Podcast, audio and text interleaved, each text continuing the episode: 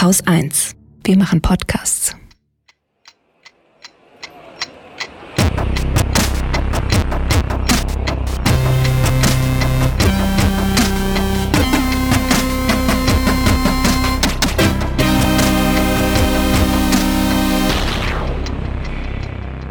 David McAllister sitzt für die CDU im Europaparlament, ist Vorsitzender des Ausschusses für Auswärtige Angelegenheiten, Vorsitzender der UK Coordination Group, damit Brexit-Beauftragter, wie es immer in der Zeitung heißt, stellvertretendes Mitglied des Ausschusses für internationalen Handel, stellvertretendes Mitglied im Unterausschuss für Sicherheit und Verteidigung und, und noch paar Sachen mehr, aber die sind für dieses Gespräch eher nachrangig. Hallo, Herr McAllister. Schönen guten Tag, hallo. Es soll ja gehen um den Brexit und ich gebe ehrlich zu, auch wenn ich das Thema im Radio und in diversen Podcasts immer und immer wieder mit verschiedenen Leuten unter verschiedenen Gesichtspunkten bespreche, ich habe das Gefühl, komplett den Überblick verloren zu haben und nicht wirklich zu wissen, was zum Teufel eigentlich los ist. Wie geht's Ihnen mit diesem ganzen Thema? Naja, dadurch, dass ich jeden Tag damit zu tun habe, glaube ich, noch einigermaßen den Überblick behalten zu können. Aber ich kann schon verstehen, wenn viele Menschen äh, einfach jetzt auch die Übersicht verloren haben. Es ist sehr kompliziert und es scheint auch eine endlose Geschichte zu werden. Aber auf der anderen Seite kann man das auch gut einsortieren. Letztlich ist es so, am 1. Februar hat das Vereinigte Königreich die Europäische Union verlassen. Aber in der Praxis hat sich noch nicht viel verändert, denn es läuft die Übergangsphase bis zum Ende des Jahres. Solange bleiben die Briten noch im Binnenmarkt und in der Zollunion. Und jetzt geht es um die Frage, ob wir unsere künftigen Beziehungen auf eine solide rechtliche Grundlage stellen können, also eine möglichst umfassende Partnerschaft vereinbaren können oder nicht. Für den Fall, dass das nicht klappt, dann werden wir mit dem Vereinigten Königreich handelsrechtlich umgehen wie mit jedem anderen Drittstaat. Die ganze Geschichte ist jetzt auch schon über vier Jahre alt. Also am 23.06.2016 haben die Briten für den Brexit gestimmt. Äh, damals hatten Sie das auch schon wahrscheinlich unter verschärfter Beobachtung, weil Sie auch schon im Auswärtigen Ausschuss gesessen haben. Äh, als das Ergebnis kam, war mein erster Gedanke, ach komm, so doof sind die nicht, das kassieren die sowieso wieder. Was war Ihr erster Gedanke? Ich kann mich noch sehr genau an den Abend beziehungsweise die Nacht des Referendums erinnern. Und als die ersten Ergebnisse reinkamen, sah es schon nicht gut aus. Also da lag eine Überraschung in der Luft alle Meinungsforscher hatten ja eigentlich eine knappe Mehrheit für den Verbleib in der Europäischen Union vorhergesagt. Dieses Referendum hat ja eine Vorgeschichte und die Vorgeschichte war eben der lange Jahre anhaltende innerparteiliche Streit in der britischen konservativen Partei. Und David Cameron wollte diesen Streit eben befrieden durch das Abhalten dieser Volksbefragung. Und am Ende hat er sich schlicht und ergreifend auch verspekuliert, denn er selber war ja auch für einen Verbleib des Vereinigten Königreichs in der Europäischen Union, wenn auch zu anderen Bedingungen. Ich halte den hm. Brexit für die hatte, Die hatte der ja, glaube ich, sogar schon durchverhandelt, diese Bedingungen, oder? Ja, die britische Seite hatte Vorschläge gemacht, was man zusätzlich noch verändern könnte. Zu manchen Vorschlägen war dann die EU auch bereit, die anderen 27 Mitgliedstaaten den Briten zu folgen, aber nicht in allen Bereichen. Aber er hatte eigentlich ein ganz ordentliches Ergebnis aus meiner Sicht aus Brüssel äh, zurückgeholt. Aber das spielte gar keine Rolle im Referendumswahlkampf, denn da wurde sehr viel emotionaler diskutiert und da ging es nicht mehr um äh, die detaillierten Sachargumente. Ich persönlich halte den Brexit nach wie vor für einen historischen Fehler mit schwerwiegenden Konsequenzen für dieses großartige Land. Es, es heißt ja die ganze Zeit auch äh, immer und überall, die Briten hätten überhaupt nicht verstanden, worüber die damals abgestimmt haben. Was haben sie geglaubt, oder was denken Sie, was die geglaubt haben, was sie da tun? Eine der meist gegoogelten Fragen im Vereinigten Königreich am Tag nach dem Referendum war ja angeblich die Frage, what's the European Union?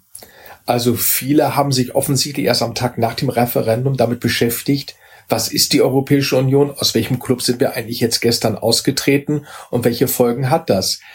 Ähm, sicherlich ist es so, dass viele Menschen, viele Bürger in Großbritannien nicht hinreichend informiert waren über die Vorzüge der Europäischen Union, aber diesen Vorwurf kann man nicht nur den Bürgern machen. Wenn man natürlich über Jahre und Jahrzehnte in Teilen der britischen Medien einer dauerhaften Kampagne gegen die EU ausgesetzt ist, dann färbt das irgendwann ab. Und im Übrigen haben auch britische Politiker eine Mitschuld, denn viel zu oft haben britische Politiker immer argumentiert nach dem Motto, jeder Erfolg ist national begründet und jeder Misserfolg, den schieben wir nach Brüssel ab. Wenn man natürlich in dieser Art und Weise über Jahre versucht, billig Punkte zu machen, darf man sich nicht wundern, wenn ein Großteil der Menschen im eigenen Land irgendwann fragt, ja, wenn das alles so schrecklich ist, warum sind wir überhaupt noch Mitglied in diesem Club? Aber, aber letztlich passiert das bei uns doch auch. Ich weiß so, ne, die berühmten Gurken und die Bananenkrümmung und so weiter. Aber in Deutschland ist die EU nicht so unbeliebt. Wo, wo liegt da der Unterschied zwischen den beiden Ländern? Naja, diese völlig abgedroschenen Beispiele mit Bananen und Gurken äh, sind zum einen inhaltlich nicht richtig äh, und zum zweiten auch schon lange her. Nein, der wesentliche Unterschied ist, dass die deutsche Politik Partei fraktionsübergreifend einen proeuropäischen Konsens vertritt. Also im Deutschen Bundestag mit Ausnahme der AfD vertreten alle Fraktionen grundsätzlich einen proeuropäischen Kurs. Zum Zweiten ist deutsche Europapolitik immer kompromiss- und konsensorientiert gewesen. Die Bundesrepublik weiß als größtes Land der Europäischen Union, dass wir eine besondere Verantwortung haben, um in Europa voranzukommen. Auf der anderen Seite profitieren wir natürlich auch ganz besonders von der europäischen Einigung. Also mir fällt auf, bei den Pressekonferenzen der Staats- und Regierungschefs, Angela Merkel versucht immer erstmal das Positive in den Vordergrund zu stellen und erklärt dann, warum bei einem so und so gefundenen Kompromiss am Ende nicht alle deutschen Belange hundertprozentig berücksichtigt werden konnten, während britische Politiker doch sehr oft es immer sehr negativ dargestellt haben und sich dann gönnerhaft auf die Schulter geklopft haben nach dem Motto, aber wir haben ja das Schlimmste hier in Brüssel noch abwenden können. Das hat sich am Ende auch ein Stück weit gerecht. Wenn damals die Briten gar nicht wirklich gewusst haben, worüber sie abstimmen, hätte ja eigentlich eine seriöse Politik auch sagen können, so passt mal auf, Leute, wir haben festgestellt, ihr wisst gar nicht, was ihr getan habt, wir machen jetzt nochmal ein Referendum äh, unter vernünftigen Informationsbedingungen. Warum ist das nicht passiert? Dafür gab es schlicht und ergreifend keine Mehrheit im britischen Unterhaus. Das britische Unterhaus hätte ein zweites Referendum äh, ansetzen müssen und dazu waren die Konservativen nicht bereit eben mit der Argumentation, wir haben das Volk einmal gefragt, 2016, und wir lassen das Volk kein zweites Mal äh, abstimmen, nach dem Motto, dann kriegen wir vielleicht ein anderes Ergebnis. Ich glaube, es hätte gute Gründe gegeben, ein zweites Referendum durchzuführen, dass die Menschen eben am Ende nochmal genau wissen, was jetzt die Konsequenz ist. Aber es ist eine innerbritische Angelegenheit und letztlich ist es vergossene Milch, spilled milk, wie die Engländer sagen. Sind die, sind die britischen Konservativen denn derart vom Brexit überzeugt? Die britischen Konservativen haben eigentlich eine proeuropäische Tradition. Beim ersten Referendum äh, über die britische Mitgliedschaft in der EWG 1975 waren ja die britischen Konservativen die EU-Befürworter und Labour war eher EWG skeptisch, kritisch. Es gibt ja dieses berühmte Foto von Margaret Thatcher mit so einem Pullover mit den e europäischen Fahnen. Äh, die konservative Partei hat sich gewandelt. Der Beginn der europapolitischen Kursveränderung war aus meiner Sicht schon 1992. Äh, damals beim Maastricht-Vertrag konnte der damalige britische Premierminister John Major nur noch die Ratifizierung des Maastricht-Vertrages durchs Unterhaus bringen mit den Stimmen der Opposition, weil ihm bereits einige Dutzend konservative Abgeordnete abgesprungen waren. Und es waren maßgeblich die britischen Konservativen, die zu verantworten hatten, dass das Vereinigte Königreich schon die letzten beiden großen Integrationsschritte der letzten 30 Jahre nicht mehr mitgegangen ist. Weder die Zusammenarbeit im Schengen-Raum, also die Abschaffung der Grenzkontrollen, noch die Einführung des Euro. Und Schritt für Schritt haben sich die antieuropäischen Kräfte bei den Konservativen immer weiter durchgesetzt. Und jetzt gibt es in der nun amtierenden Unterhausfraktion, glaube ich, so gut wie gar keine EU-Befürworter mehr, sondern die Partei hat sich damit abgefunden. Ja, ganz, ganz ehrlich, also Sie sind ja selber ein Konservativer, also Ihre Partei ist auch konservativ. Was, was, was können Konservative für ein Problem mit der EU haben? Oder ist das speziell britisch jetzt? Einspruch, Euer Ehren. Ich bin deutscher Christdemokrat. Das ist was anderes als Konservativer. Ich, ähm, Oha. Äh, die Bezeichnung Konservative für die Christdemokraten wird oft in den deutschen Medien verwandt, aber sie ist schlicht und ergreifend unzutreffend. Denn christliche Demokraten kontinentaleuropäischen Typs haben drei Wurzeln. Eine liberale Wurzel, eine christlich-soziale Wurzel und eine konservative Wurzel. Und diese drei Strömungen bilden ja, wie es der Name sagt, die Union. Deshalb, wer einen Christdemokraten als konservativ bezeichnet, äh, das ist einfach unzulässig, weil es verkürzend ist. Ah. Also ich bin mhm. ein Christdemokrat.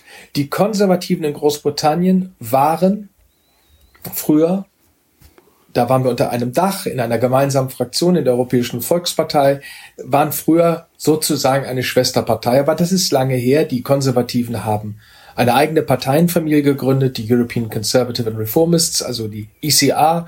Und sie haben auch 2009 ja bereits die EVP-Fraktion im Europäischen Parlament verlassen. Das heißt, das Anfang vom Ende war vielleicht auch die Entfremdung der britischen Konservativen von ihren Partnern in der christlichen Demokratie bei den liberal-konservativen Kräften auf dem Kontinent. Wie ist es zu dieser Entfremdung gekommen? Ja, wie gesagt, 1992, ähm, das war eigentlich der Anfang, äh, als klar war, dass die Europäische Union sich weiterentwickeln wollte von einem reinen Binnenmarkt, von einer reinen Zollunion hin zu einer Wirtschafts- und Währungsunion, hin zu einer innen- und rechtspolitischen Gemeinschaft. Viele Integrationsschritte sind ja 92 vorbereitet worden und mündeten dann 2007 in den Lissabon-Vertrag. Und es fiel auf, dass Großbritannien eben schon in all diesen Jahren nie wirklich an der Spitze der Bewegung war, sondern im Grunde genommen immer gezögert hat, ist das wirklich der richtige Weg oder nicht.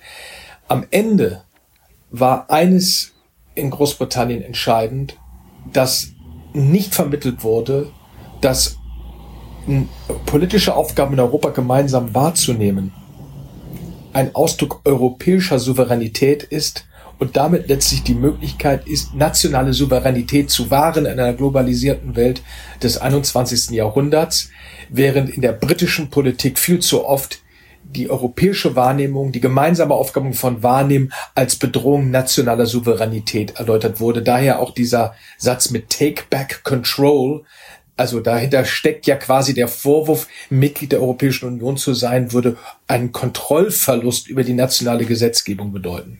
Ja, habe ich auch nie verstanden. Ist, das, ist Nationalchauvinismus das richtige Stichwort, um das zu beschreiben? Nationalchauvinismus ist ein harter Vorwurf. Was man in Großbritannien gesehen hat im Referendum 2016 beziehungsweise davor ist, welches Unheil Populisten, in diesem Falle Rechtspopulisten an äh, äh, drohen, äh, anwenden und herbeiführen können. Denn es sind ja ähm, äh, in diesem Referendumswahlkampf, den ich vor Ort selbst aufmerksam begleitet habe, ich bin mehrfach in England und Schottland unterwegs gewesen, es fiel eben auf, dass zum Teil abenteuerliche äh, ähm, Argumente gegen die Europäische Union angeführt wurden und das, was wir heutzutage so als äh, Fake News und so weiter aus dem amerikanischen politischen Alltag kennen, das konnte man alles schon 2016 also vor Trump in Großbritannien äh, beobachten. Und das war schon sehr schäbig. Und die Ereignisse von 2016 zeigen eben, zu welchen verheerenden Folgen Rechtspopulismus führen kann, auf komplexe Fragen ganz einfache, viel zu einfache Antworten zu geben, die Leute zu emotionalisieren, die Leute zu radikalisieren, äh, äh, eine Sachdebatte auf eine rein emotionale äh, Ebene zu übertragen. Aber am Ende haben sie leider, leider Gottes äh, damit Erfolg gehabt und ähm, die Befürworter der Europäischen Union haben es eben nicht geschafft, die guten Sachargumente so zu vermitteln, dass es auch das Herz der Menschen mhm. erreicht hat. Hat da, hat da die Presse versagt? Ich meine, immerhin haben die, die Briten haben einen, einen großartigen Journalismus, die haben einen guten öffentlich-rechtlichen Rundfunk. Der, das, das hätte ja eigentlich, na, sie haben alle Mittel gehabt, die Informationen sinnvoll zu verbreiten, aber warum sind die nicht angekommen? Also die BBC steht für absolut seriöse Berichterstattung. Allerdings sind die öffentlich-rechtlichen Medien eben verpflichtet und da achten man in Großbritannien sehr drauf, bei politischen Auseinandersetzungen eben ausgewogen zu berichten, beide Seiten äh, gleich viel Platz und Sendezeit zu geben. Daran hat sich die BBC auch gehalten. Wenn man sich die privaten Medien anschaut, gibt es einige Qualitätszeitungen mit einem klar proeuropäischen Profil, wie beispielsweise der Guardian. Aber auf der anderen Seite ist ein großer Teil der englischen Boulevardpresse auf strammem Anti-EU-Kurs seit Jahren ähm, ähm, angefangen von der Sun und ähm, schließlich enden beim Express. Mir will all die Jahre schon, die ich mich damit beschäftige, nicht ansatzweise klar werden, was diese Medien, was diese Personen, die Politiker, also was die gegen die EU haben könnten. Haben Sie darauf eine einfache Antwort? Also weil selbst, selbst diejenigen, die, die nicht auf Populisten reinfallen unbedingt, äh, haben was gegen die EU. Was fehlt denen? Das britische Verständnis eines vereinten Europas ist ein anderes als bei uns in Kontinentaleuropa. Das beginnt eigentlich schon 1946 mit der großen wegweisenden Rede von Winston Churchill, wo er von den Vereinigten Staaten von Europa sprach als Vision. Aber für ihn war klar damals, dass die Welt in vier Blöcke aufgeteilt werden würde, in einen amerikanischen Block, in einen sowjetischen Block, in einen kontinentaleuropäischen Block und ein Block, das Vereinigte Königreich, mit den Kolonien und den Commonwealth-Partnern.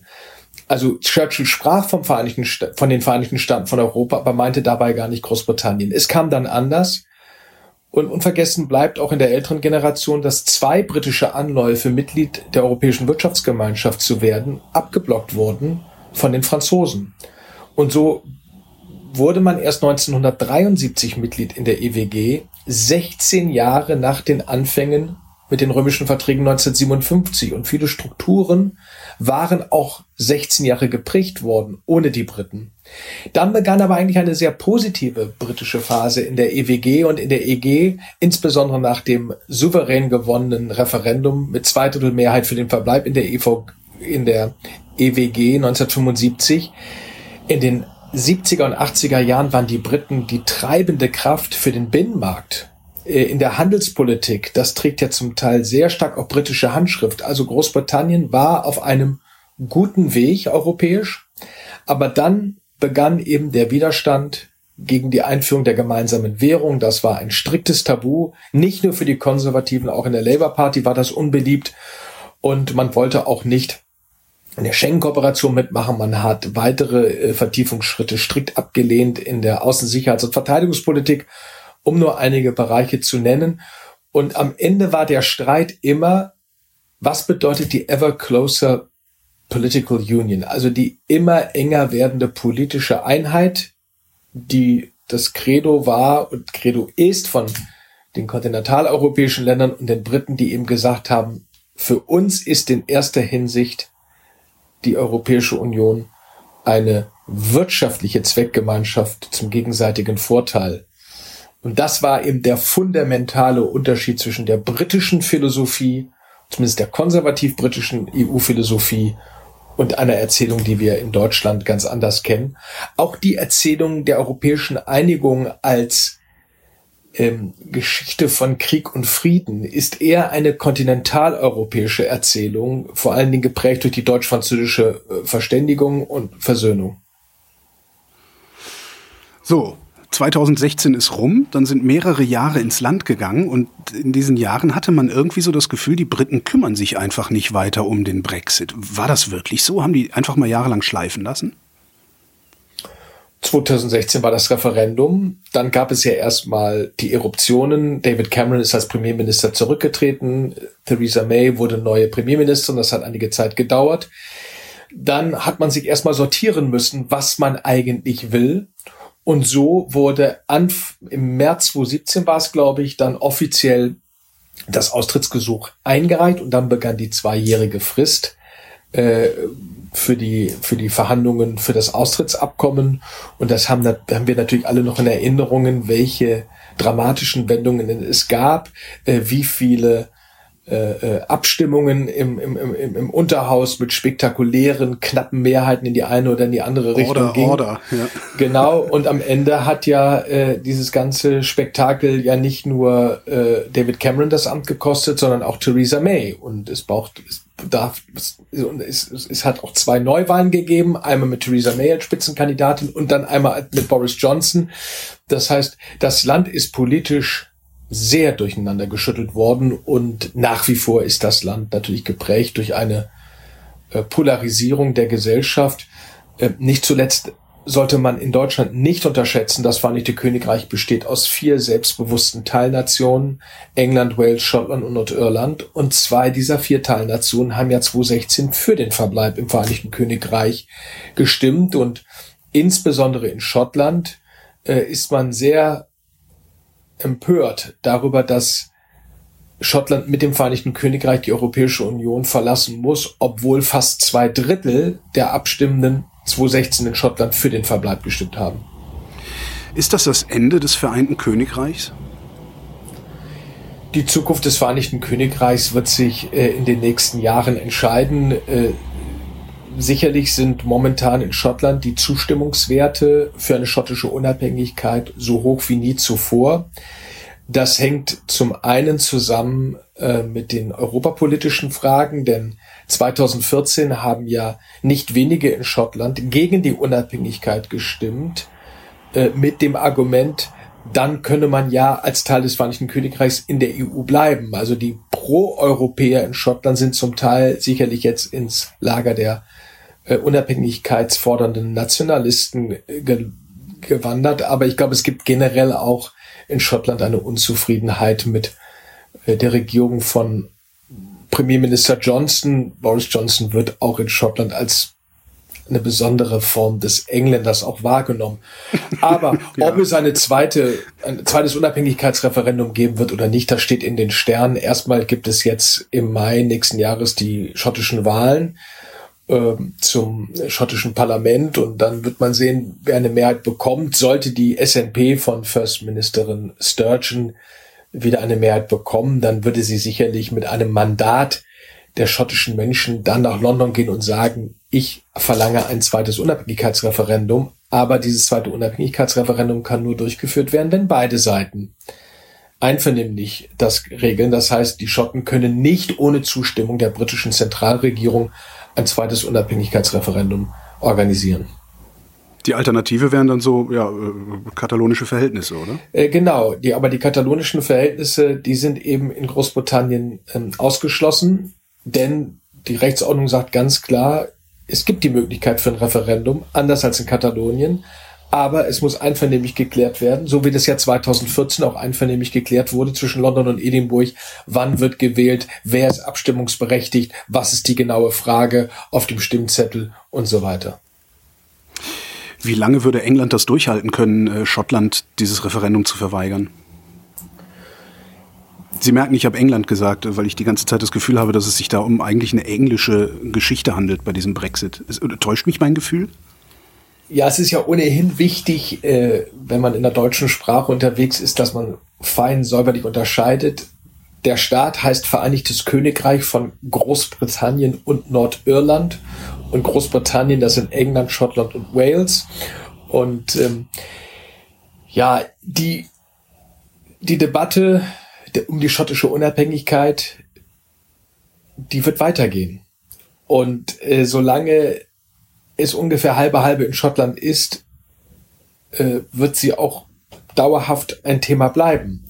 Gleichwohl argumentiert die britische Regierung, 2014 wurde das Referendum einvernehmlich auf beiden Seiten organisiert als einmalige Veranstaltung, um diese Frage einmalig zu entscheiden.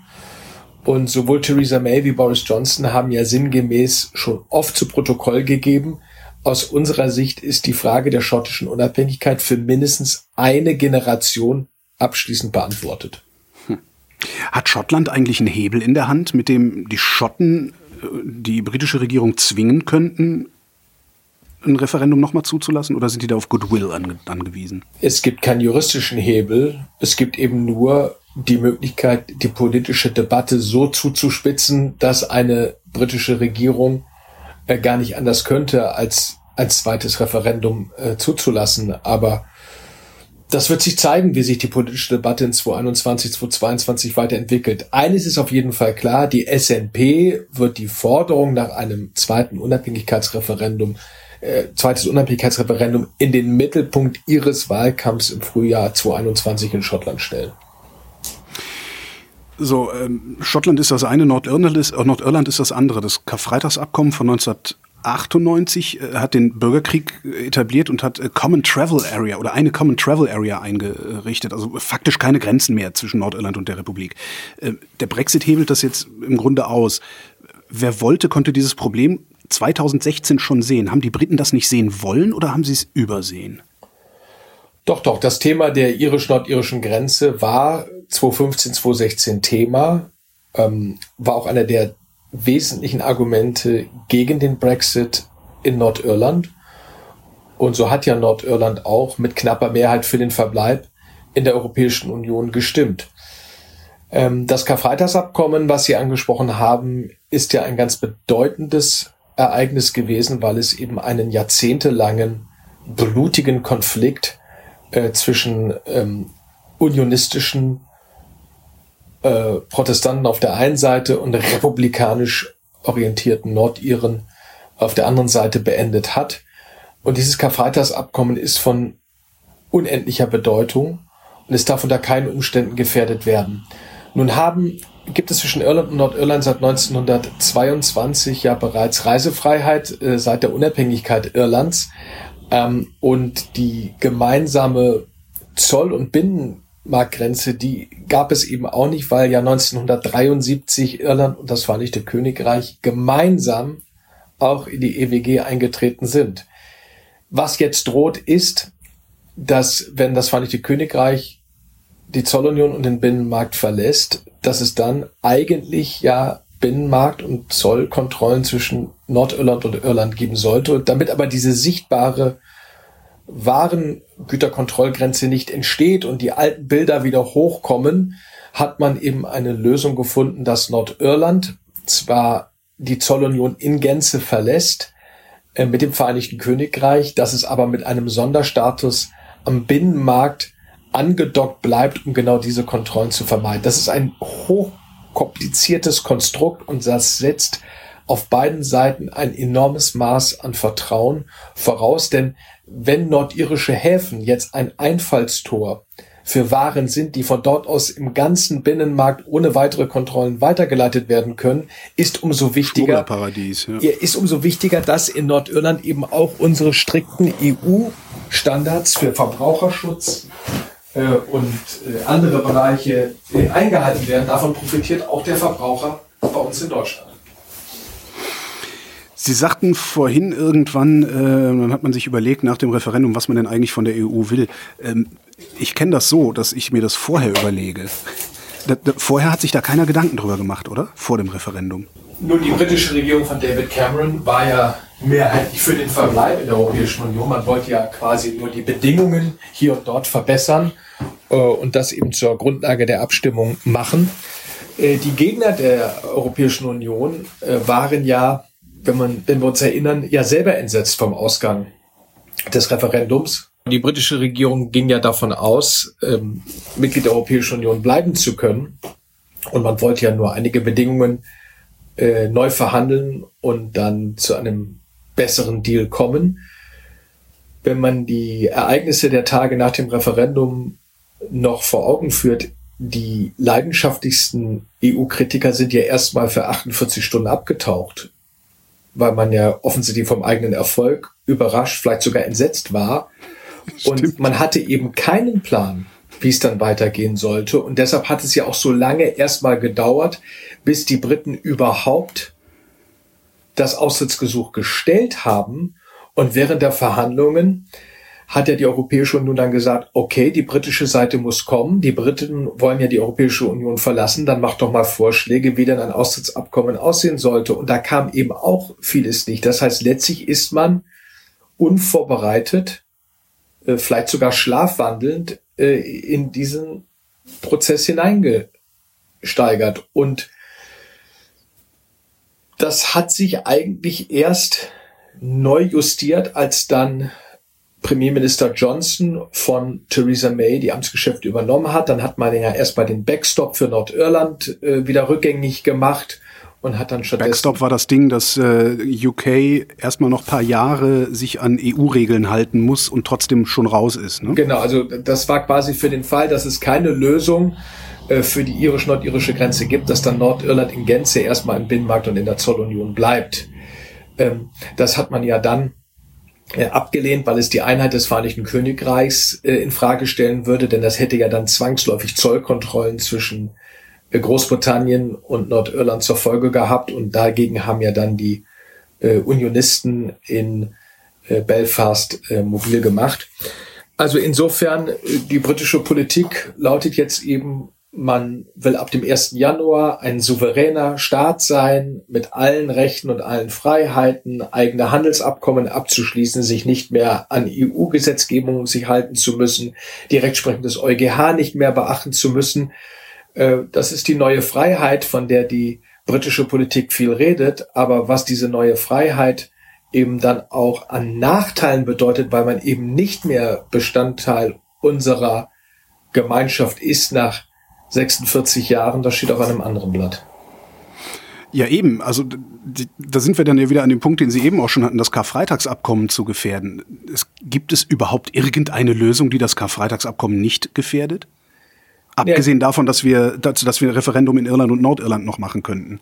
Naja, die Lösung, äh, um das Karfreitagsabkommen nicht zu gefährden, ist eben, dass das Austrittsabkommen hundertprozentig vollständig umgesetzt wird, inklusive des sehr sensiblen Protokolls zu Irland und Nordirland.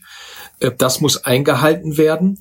Ähm, es wird auf ein hohes Maß an Vertrauen auf beiden Seiten ankommen, denn letztlich werden britische Behörden mitverantwortlich dafür sein, dass EU-Qualitätsstandards eingehalten werden und das muss vernünftig auch überwacht werden äh, äh von der EU. Deshalb sehen wir ja auch mit großer Sorge in der Europäischen Union dieses sogenannte UK Internal Market Bill, das britische Binnenmarktgesetz, was aus unserer Sicht äh, einige Elemente des Austrittsabkommens und des Protokolls zu Irland Nordirland gefährdet. Und deshalb plant ja die Europäische Union auch ein Vertragsverletzungsverfahren gegen das Vereinigte Königreich einzuleiten. Jetzt hat es erstmal einen Brief gegeben von Ursula von der Leyen an Boris Johnson und der hat bis zum Ende des Monats Zeit, darauf erstmal eine Antwort zu geben. Bis Ende Oktober. Ähm, aber bis Ende Oktober muss ja auch gleichzeitig, äh, höre ich überall, äh, muss, muss ein, ein, ja, ein fertiges Abkommen vorliegen, das dann auch nochmal durchs Europaparlament muss und schlimmstenfalls auch nochmal durch die nationalen Parlamente. Ja, das Schaffen ein, wir das überhaupt? Ja, man muss ja drei Sachen bis zum 31.12. erledigen. Erstens das bereits beschlossene Austrittsabkommen vom Oktober letzten Jahres vollständig umzusetzen. Zum Zweiten uns auf alle Veränderungen vorzubereiten, die es in jedem Fall geben wird, mit einem Abkommen für die künftigen Beziehungen oder ohne. Und drittens muss eben die Frage beantwortet werden, schaffen wir es noch, ein Abkommen über unsere künftigen Beziehungen hinzubekommen oder nicht. Ende Oktober, lass es von mir aus einige wenige Tage noch länger dauern, aber spätestens Anfang November muss aus meiner Sicht zwingend ein unterschriftsreifer Rechtstext vorliegen, denn wir brauchen im Europäischen Parlament Zeit, um dieses mehrere hundert Seiten umfassende Dokument vernünftig zu analysieren und zu prüfen. Es muss auch in die anderen 23 Amtssprachen der Europäischen Union übersetzt werden. Wir arbeiten im Europäischen Parlament ja etwas anders als das britische Unterhaus. Wir beteiligen unsere Ausschüsse und insofern kann mir das nicht in einer letzten Minute vor Mitternacht im Eilverfahren durchwinken. Also in, in, in meiner Wahrnehmung wäre aber, wenn das, wenn das irgendwann Anfang November kommt, wäre das schon ein Eilverfahren. Realistischerweise können Sie das überhaupt schaffen bis 31.12.? Von aller Hoffnung, die Sie natürlich auch haben, mal abgesehen. Also wir planen im Europäischen Parlament intern so, zum 31.12. verlässt die, das Vereinigte Königreich die EU. Das heißt, wir müssen in der Parlamentswoche vor Weihnachten zwischen dem 14. und dem 17. Dezember das Abkommen endgültig beschließen, wahrscheinlich am 15. oder 16. Dezember. Um das vorzubereiten, brauchen wir vier bis sechs Wochen. Das heißt, der 31. Oktober ist nicht ohne Grund auch von mir oft genannt worden als Deadline und ist der 31. Oktober ein ähm, äh, Samstag. Und wenn man da in einer schlussfinalen Phase wäre und dann schlicht und ergreifend noch 48, 72, 96 Stunden braucht, dann würde das nicht am Europäischen Parlament scheitern. Aber es muss schon klar sein, nicht nur der britischen Seite, sondern auch den Europäern, wir können dieses Spiel nicht end unendlich weiterspielen. Irgendwann wird einfach die Zeit auch eine ganz entscheidende Rolle spielen, wie wir ja ohnehin bei diesen Verhandlungen unter einem wahnsinnigen Zeitdruck stehen, den die britische Seite ausschließlich zu vertreten hat. Es waren die Briten, die gesagt haben, dass die Übergangsphase nur bis zum 31. Dezember gehen soll. Es war die britische Seite, die es abgelehnt hat, die Übergangsphase zu verlängern, was ja möglich gewesen wäre um ein oder zwei Jahre. Oh, und äh, insofern der Zeitdruck, unter dem wir stehen, der, den kann man nur, dafür kann man nur wirklich nicht die Europäische Union verantwortlich machen. Könnten die Briten jetzt nochmal verlängern? Oder ist der Zug auch abgefahren? Also streng genommen nach äh, Text des Austrittsabkommens geht das nicht mehr. Im Austrittsabkommen stand, dass beide Seiten die Übergangsphase verlängern können, einvernehmlich um ein oder zwei Jahre. Aber diese Entscheidung hätte bis zum 1.7. getroffen werden müssen. Aber es ist auch eine theoretische Frage, denn Boris Johnson hat unzählige Male klipp und klar erklärt, unter keinen Umständen ist das Vereinigte Königreich bereit, die Übergangsphase länger als den 31.12. gelten zu lassen. Das heißt, wir haben jetzt noch ungefähr 14 Tage für Verhandlungen. Wie, wie ist denn der Stand der Verhandlungen eigentlich? Also was bieten die Briten an, was bietet die EU an? Der Europäische Rat, also die Staats- und Regierungschefs der EU haben ja am 15. Oktober festgestellt, dass die Verhandlungen leider noch nicht den gewünschten Fortschritt gebracht haben, dass sie Michel Barnier, unseren Verhandlungsführer, gebeten haben, die Verhandlungen weiter zu intensivieren Boris Johnson hat am Tag darauf reagiert und gesagt, er sei wiederum enttäuscht, dass die Europäische Union kein attraktives Angebot dem Vereinigten Königreich äh, gemacht hätte. Und nun bleibt abzuwarten, ob in den nächsten Tagen Michel Barnier und Lord Frost, der britische Verhandlungsführer, ob sie jetzt weitere technische Gespräche führen oder nicht. Wie gesagt, jeder Tag, der jetzt nicht miteinander konkret verhandelt wird, ist ein weiterer verlorener Tag. Momentan sind es drei Politikfelder, wo es nach wie vor große Differenzen gibt. Erstens die fairen Wettbewerbsbedingungen, zweitens die Fischereipolitik und drittens die Fragen der allgemeinen Governance unserer künftigen Beziehungen. Ähm, Wettbewerb, äh, das, das, Wettbewerbsthema ist, dass äh, ich habe das immer so übersetzt, dass UK äh, seine Unternehmen beliebig hoch subventionieren dürfen will. Habe ich das richtig verstanden?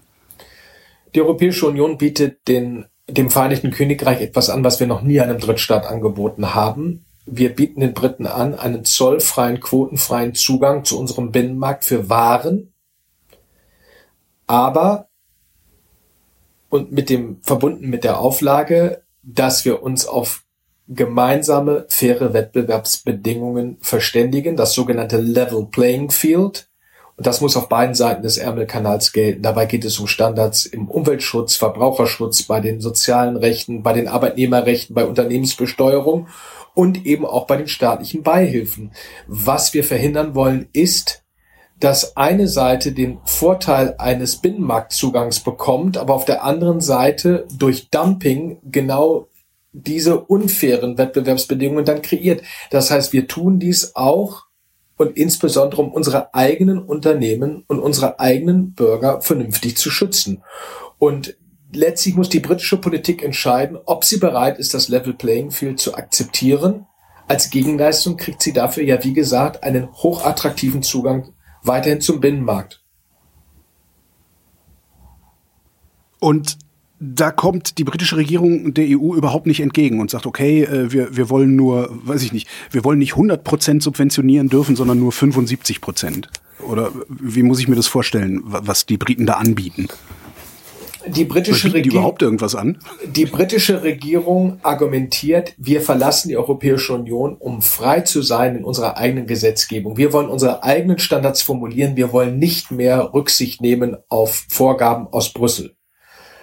Ähm, auf der anderen Seite will die britische Seite ja auch nach wie vor einen Zugang zum weltweit größten Binnenmarkt, der ja direkt vor der Haustür liegt. Ich glaube, dass man bei den Sozial-, Arbeits-, Umwelt- und Steuerstandards in den letzten Wochen hinter den Kulissen auch vorangekommen ist. Aber bei den staatlichen Beihilfen, da hapert es noch. Die britische Seite hat nach meiner Einschätzung im Grundsatz jetzt akzeptiert, dass die Lösung mit der EU maßgeschneidert sein muss und dass diese Regel für die staatlichen Beihilfen über die normalen WTO-Verpflichtungen sowie über andere bestehende Freihandelsabkommen hinausgehen sollte. Und man ist sich auch einig, dass es einen Rechtsrahmen geben muss, der eben Marktversagen, Maßnahmen der öffentlichen Ordnung, die Einrichtung einer unabhängigen Behörde, die sich mit staatlichen Beihilfen befasst und so weiter. Da ist man sich auf beiden Seiten schon einig, dass es so etwas geben muss. Aber entscheidend wird am Ende sein, dass wir nicht nur Regeln formulieren, die auf beide Seiten gelten. Diese Regeln müssen auch beachtet werden. Sie müssen umgesetzt werden. Und vor allen Dingen, wir brauchen einen verbindlichen Mechanismus, der Streitigkeiten, die es ja geben wird, für beide Seiten auch dann verpflichtend beilegen kann. Und deshalb. Naja, das wäre so der EuGH, oder? Ja, nein, äh, die, das, die britische Seite hat äh, klipp und klar erklärt, dass sie den Europäischen Gerichtshof nicht akzeptiert als eine Instanz, die direkt Auswirkungen hat auf britische Bürger und britische Unternehmen. Deshalb kann es nicht der EuGH sagen, wir sein, wir brauchen also einen, ein, ein, ein, ein, ein juristisches Organ, was Streitigkeiten verbindlich für beide Seiten regelt und beilegt. Aber dabei muss auch gewahrt werden, dass sobald es Bezug auf EU-Recht gibt, wir sicherstellen müssen, dass nur der EuGH die einzige Instanz ist, die europäisches Recht definitiv auslegen kann, denn man darf, man darf die Ausschließlichkeit des EuGH nicht unterminieren, sonst beginnt man die Rechtsordnung der Europäischen Union in Frage zu stellen. Jetzt haben wir eben schon kurz dieses Binnenmarktgesetz angesprochen. Mit dem Binnenmarktgesetz beweist Großbritannien aber doch gerade, dass sie im Zweifelsfall nicht bereit sein werden, irgendeinen Vertrag einzuhalten, sich an irgendwelche Schiedsbarkeit zu halten. Wie kommt man denn aus dem Dilemma wieder raus? Das britische Binnenmarktgesetz ist auf heftige Kritik in der Europäischen Union gestoßen, weil es zum einen völlig überraschend kam, ohne Vorwarnung, und zum Zweiten aus unserer Sicht, dass ein Verstoß gegen das Austrittsabkommen ist und gegen das Protokoll zu Irland und Nordirland. Äh, ein britisches Kabinettsmitglied hat ja selbst öffentlich eingeräumt, es sei ein Verstoß gegen internationales Recht. Ich finde, das ist ein sehr ungewöhnlicher Vorgang im Umgang zwischen Partnern und Freunden und wir haben die britische Seite aufgefordert, Teile, nicht das Gesetz in Gänze, aber Teile dieses Gesetzes, die gegen das Austrittsabkommen verstoßen, müssen zurückgezogen werden. Denn wir haben immer gesagt, die Umsetzung des Austrittsabkommens ist geradezu ein Lackmustest für die britische Glaubwürdigkeit.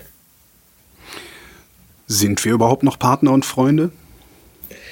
Das Vereinigte Königreich, auch wenn es ab dem 1. Januar nicht mehr im Binnenmarkt und in der Zollunion ist, bleibt unser Nachbar, ein ganz wichtiger Handelspartner, ein NATO-Verbündeter und auch ein politischer Partner in vielen anderen wichtigen Gremien, Vereinte Nationen, G7, G20, OSZE, Europarat.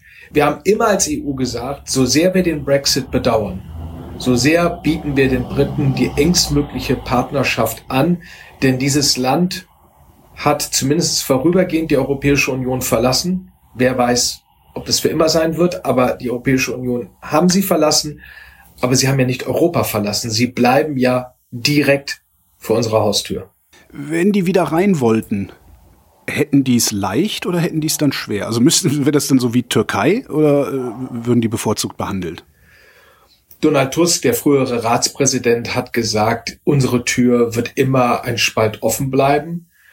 Aber ob es jemals ein neuen britisches Beitrittsgesuch geben wird oder nicht, das wird die britische Politik in den nächsten Jahren und Jahrzehnten zu entscheiden haben.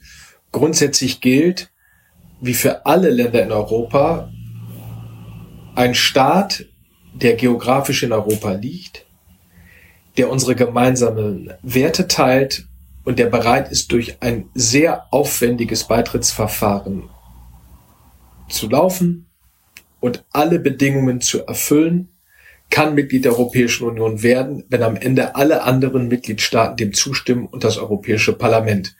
Also der Weg wäre nach wie vor gegeben, wie für jedes andere Land in Europa. Aber natürlich würde Aber so ein Fast Track würde UK nicht kriegen dann. Ne, das hängt davon ab, wie schnell man die Auflagen erfüllt. Äh, in vielen Politikfeldern ist ja das Vereinigte Königreich äh, nach wie vor vollständig äh, verflochten. Ich meine, zum gegenwärtigen Zeitpunkt gilt ja sogar noch nahezu der gesamte EU-Acquis im Vereinigten Königreich während der Übergangsphase. Aber das alles ist ja eine momentan abstrakt theoretische Frage, denn so schnell wird es keinen neuen Anlauf in Großbritannien geben, Mitglied der EU zu werden. Außerdem müssten sich dafür erstmal die politischen Mehrheiten äh, fundamental verändern. Wir sollten nicht vergessen, momentan regiert Boris Johnson mit einer der größten parlamentarischen Mehrheiten im Unterhaus der letzten 100 Jahre. bei diesen Verhandlungen, also, wie, wie, wie, muss ich mir das überhaupt vorstellen, diese Verhandlungen? Ist das irgendwie so, äh, äh, Frost und Barnier sitzen sich am Tisch gegenüber, rauchgeschwängerte Luft, die Lampe hängt tief, Don Corleone? Nee, ne, so sieht das nicht aus. Also die Europäische Union hat ja eine riesige Erfahrung im Verhandeln äh, von Handelsabkommen mit anderen Ländern. Die letzten beiden großen Handelsabkommen, die wir unter Dach und Fach gebracht haben, waren das CETA-Abkommen mit Kanada und das JEFTA-Abkommen mit Japan. Also an den Verhandlungen insgesamt sind auf beiden Seiten mehrere hundert Leute involviert. Es, oh. sind, äh, okay. elf, es sind ja elf Verhandlungstische, also elf Themengebiete, äh, wo auf beiden Seiten Experten sitzen und Expertinnen mit hoher, hohem Sachverstand, die genau wissen, worum es geht, die alle Details kennen und da wird eben geschaut, wo hat man Gemeinsamkeiten, wo kann man äh, einen Strich drunter machen, wo bleiben Differenzen, wie können diese Differenzen ausgeräumt werden. Koordiniert werden eben beide Verhandlungsteams durch zwei ganz erfahrene äh, Politiker und Diplomaten.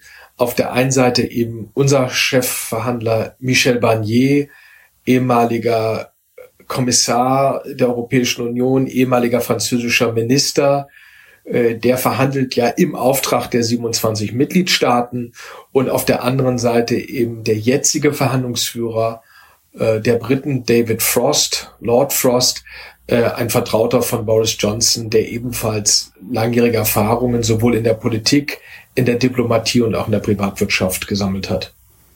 Sind, sind Sie als Brexit-Beauftragter, wie es immer so schön heißt, eigentlich auch direkt an den Verhandlungen beteiligt?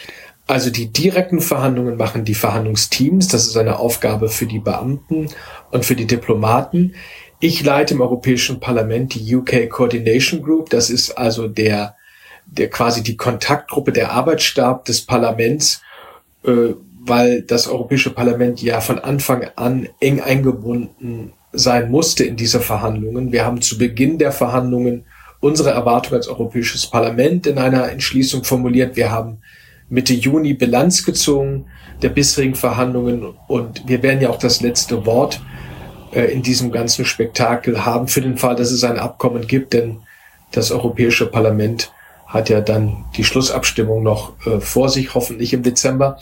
Also wir werden, wir treffen uns im Regelfall einmal die Woche und werden vor jeder großen Verhandlungsrunde von Michel Barnier und seinen Experten gebrieft und nach jeder Verhandlungsrunde, wie das im Brüsseler Jargon heißt, gedebrieft.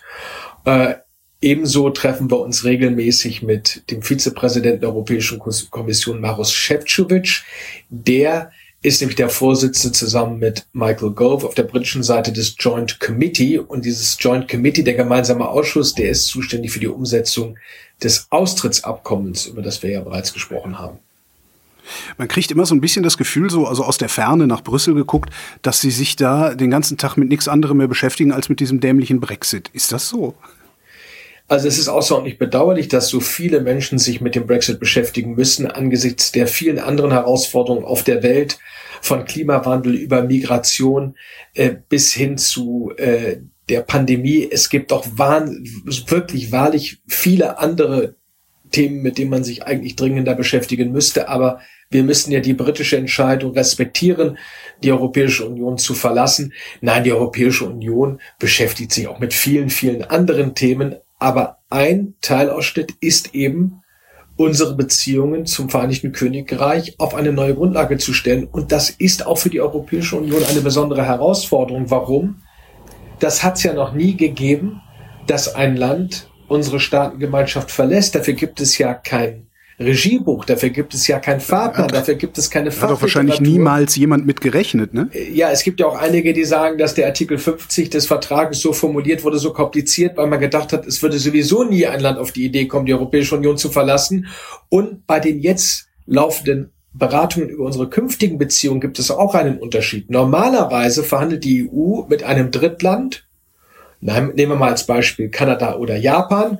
Oder man schaut man, was sind unsere Interessen, was sind deren Interesse, was bieten wir an, was bieten die an und dann versucht man daraus dann eine gemeinsame Ebene zu finden. Hier ist es aber umgekehrt ein Land, was seit 1973 verbunden und verflochten ist mit der Europäischen Union, mit dem Binnenmarkt, mit all diesen Sondergemeinschaften, wird jetzt auseinander entflochten. Das macht eigentlich das auch nochmals viel komplizierter als herkömmliche Verfahren. Hm. Wir hatten eben, äh, Sie sagten eben, es gibt noch drei, drei große Haken, über die verhandelt werden muss. Das eine ist ähm, Level Playing Field, Fischerei und Governance. Äh, Fischerei ist, glaube ich, relativ simpel. Ne? Also die, die EU-Fischer wollen weiter in britischen Hoheitsgewässern fischen und zwar mit einem langfristigen Vertrag und die Briten wollen das nicht, sondern wollen das immer frisch verhandeln. Ähm, aber was ist Governance? Was ist das Governance-Problem?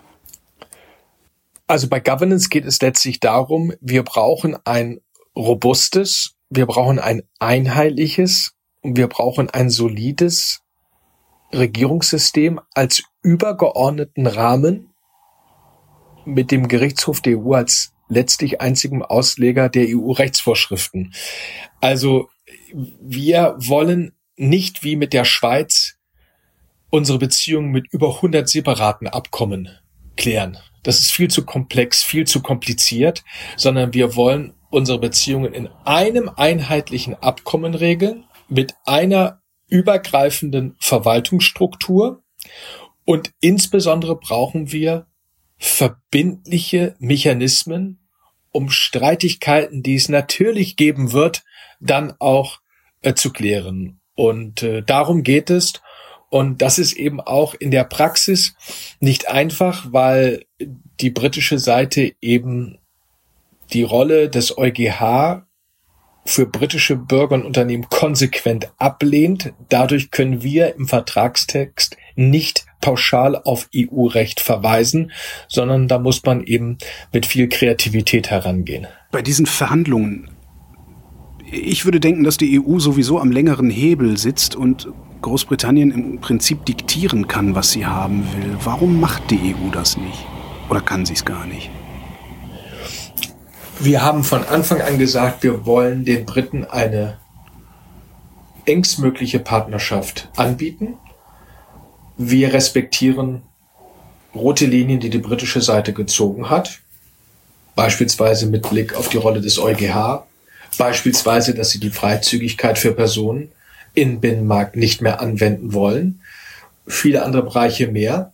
Das müssen wir respektieren. Das bedeutet aber auch, dass unsere künftigen Beziehungen nicht mehr die gleiche Qualität haben werden, wie in den Zeiten, als Großbritannien Mitglied der EU war und im Binnenmarkt und in der Zollunion. Aber auf der anderen Seite haben wir der britischen Seite deutlich gemacht, wir haben auch einige Punkte, die für uns ganz besonders wichtig sind und eben aus unserer Sicht nicht verhandelt werden können. Und dazu gehört, die Integrität unseres Binnenmarktes zu schützen, die Funktionsfähigkeit der Europäischen Union weiterhin sicherzustellen und die gemeinsame Grenze zwischen Irland und Nordirland unter allen Umständen zu vermeiden, eben als, äh, als Respekt das Karfreitagsabkommen zu erhalten. Ja. Jetzt äh, liegt aber immer wieder dieser No-Deal-Brexit auf dem Tisch, so, so als Art Drohung, habe ich den Eindruck. Aber wer droht denn da wem eigentlich genau? Gut, die britische Seite hat jetzt angekündigt, wenn es keine substanziellen neuen Angebote der Europäischen Union geben wird, dann wollen sie, wie es Boris Johnson gesagt hat, ein Australia-Style Agreement äh, mit der Europäischen Union anstreben. Also Australien ist eine höfliche Umschreibung für die reinen WTO-Regeln äh, wenn die Briten ungeordnet aus dem Binnenmarkt und aus der Zollunion ausscheiden, dann ist das ihre souveräne Entscheidung. Dann müssen wir das akzeptieren, obwohl ich das für die denkbar schlechteste Variante halte. Dann würde ja klar, so, so, so moralisch oder oder oder oder so kann ich das total verstehen. Aber pardon my French, aber das ist doch deren Problem, wenn die das so haben wollen. Also ich verstehe überhaupt nicht, warum das eine Drohung sein soll. Naja, wenn wenn die Briten eben das äh, den Binnenmarkt ungeordnet verlassen, dann gelten die WTO-Regeln und das bedeutet eben äh, Zölle auf beiden Seiten. Ähm, das wird natürlich den Handel zwischen äh, der EU und dem Vereinigten Königreich erschweren, in einigen Branchen auch teurer machen. Ähm, ähm, das ist nicht gut für uns in Europa. Das ist auch nicht gut für Teile der deutschen Wirtschaft, die besonders äh, Großbritannien Handel betreiben, allen voran die Automobilwirtschaft. Äh, das ist ähm, äh, ausgesprochen bedauerlich, aber die Konsequenzen wären für die britische Seite größer ähm, als für uns. Äh, deshalb hoffe ich ja nach wie vor, dass am Ende sich doch der gesunde Menschenverstand durchsetzt und dass wir äh, diese Option nun gerade versuchen zu vermeiden. Und äh, das Angebot der Europäischen Union äh, steht ja, wie gesagt.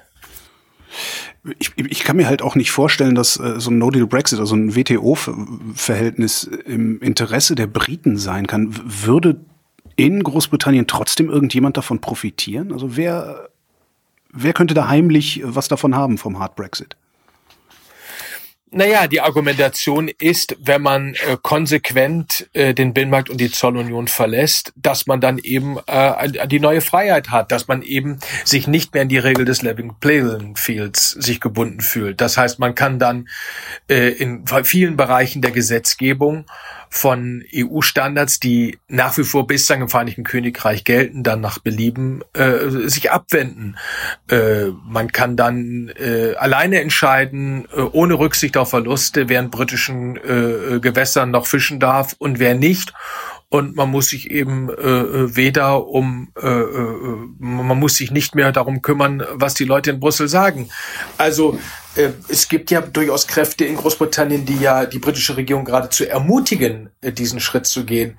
Ich glaube, dass äh, nur äh, diese Kräfte, die ich eben politisch vollständig ablehne, dass diese Leute eben unterschätzen, dass auch nach dem Brexit der europäische Binnenmarkt der mit Abstand wichtigste äh, Handelspartner für das Vereinigte Königreich bedeutet. Und es gibt im Übrigen noch einen Widerspruch, den die britische Politik nicht beantworten kann.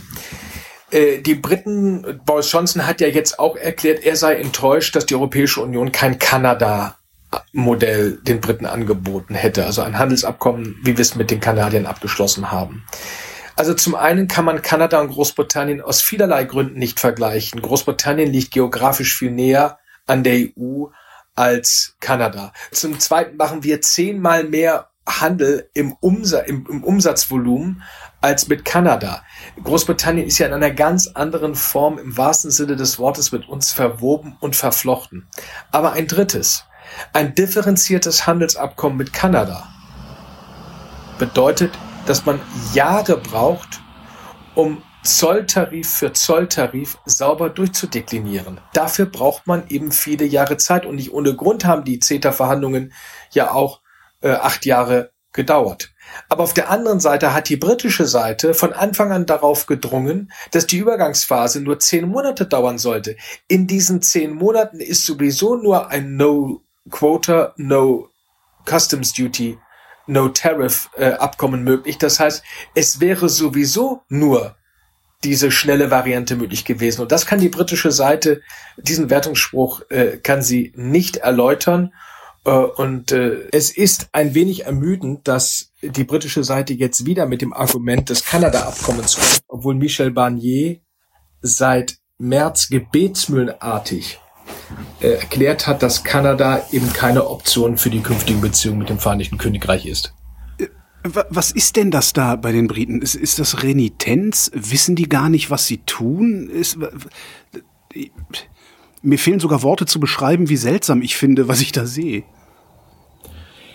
Nun gut, Verhandlungen werden immer äh, hart geführt in der Sache. Ähm, ich sollte, ich möchte hinzufügen, dass übrigens die Verhandlungen in konstruktiver Atmosphäre in London und Brüssel ablaufen äh, mit gegenseitigem Respekt. Also, also sie schreien es, sich nicht alle an. Nein, es gibt keine persönlichen Animositäten und beide Seiten wissen ja auch, dass wir weiterhin ordentlich und vernünftig miteinander umgehen wollen. Aber die britische Seite versucht natürlich sehr hartnäckig äh, ihre Punkte durchzusetzen. Ähm, aber die britische Seite muss verstehen, dass wir ja in vielen Bereichen kompromiss- und konsensbereit sind und auch weiterhin sein werden. Aber wenn es um die Integrität des Binnenmarktes geht, dann darf es auf europäischer Seite schlicht und ergreifend keine Abstriche geben. britische Seite muss was verstehen. Muss die europäische Seite eventuell auch was verstehen, was sie noch nicht verstanden hat? Am Ende müssen beide Seiten bei einem Kompromiss äh, nachgeben. Das ist der ganze Wesensgehalt eines Kompromisses. Aber bislang hat die Europäische Union aus meiner Sicht sehr vorbildlich gehandelt. Vor allen Dingen haben wir von Anfang an unseren Vorschlag für einen Vertragstext der britischen Seite vorgelegt. Wir waren also total transparent, haben ein mehrere hundert Seiten umfassendes Dokument gleich veröffentlicht und gesagt, so stellen wir uns das vor, während die britische Seite ja erstmal gar keine Texte veröffentlicht hat und dann scheibchenweise Kapitel für Kapitel und äh, insofern das Ergebnis, was beide anstreben, das hängt ja quasi äh, äh, wie so ein Stück Obst am Baum. Also man, man muss es greifen, aber man muss es auch greifen wollen.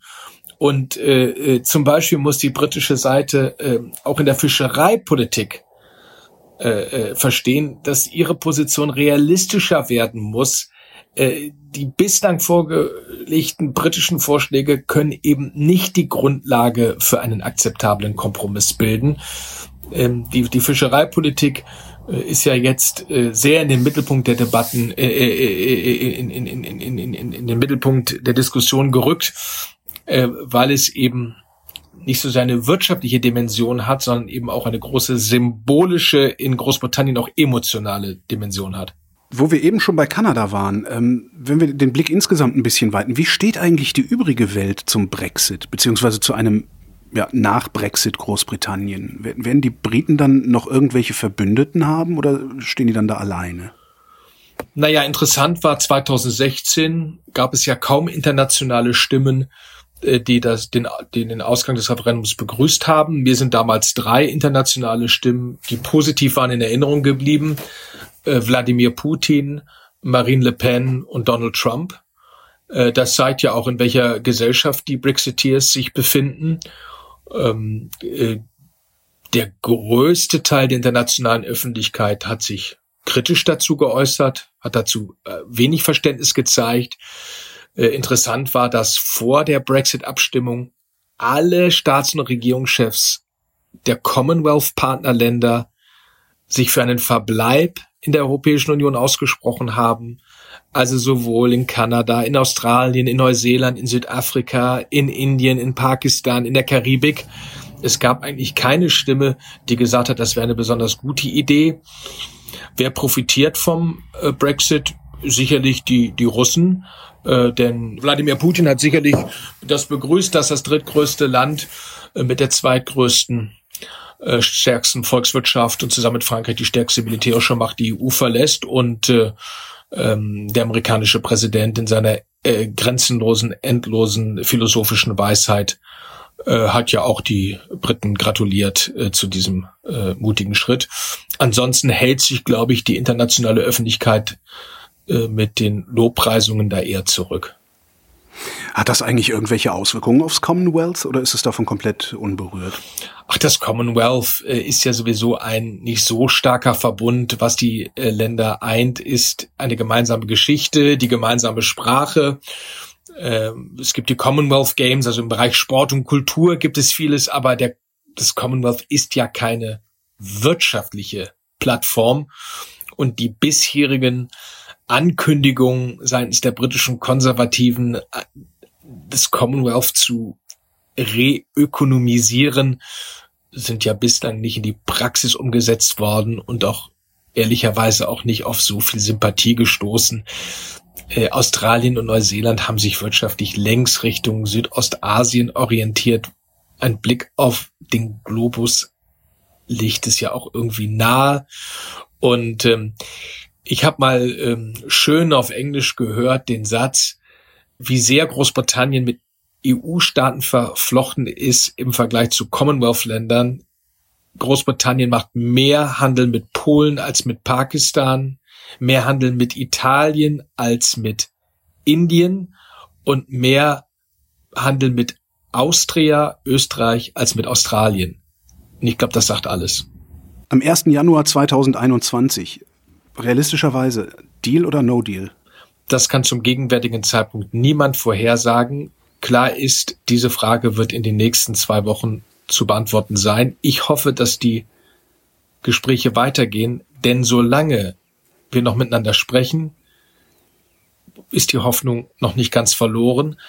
Aber nach den Ankündigungen des Premierministers von gestern äh, sind die eher positiven Einschätzungen in Brüssel wieder relativiert worden. Heute ist Sonntag, der 18. Oktober 2020. David McAllister, vielen Dank. Vielen Dank Ihnen auch.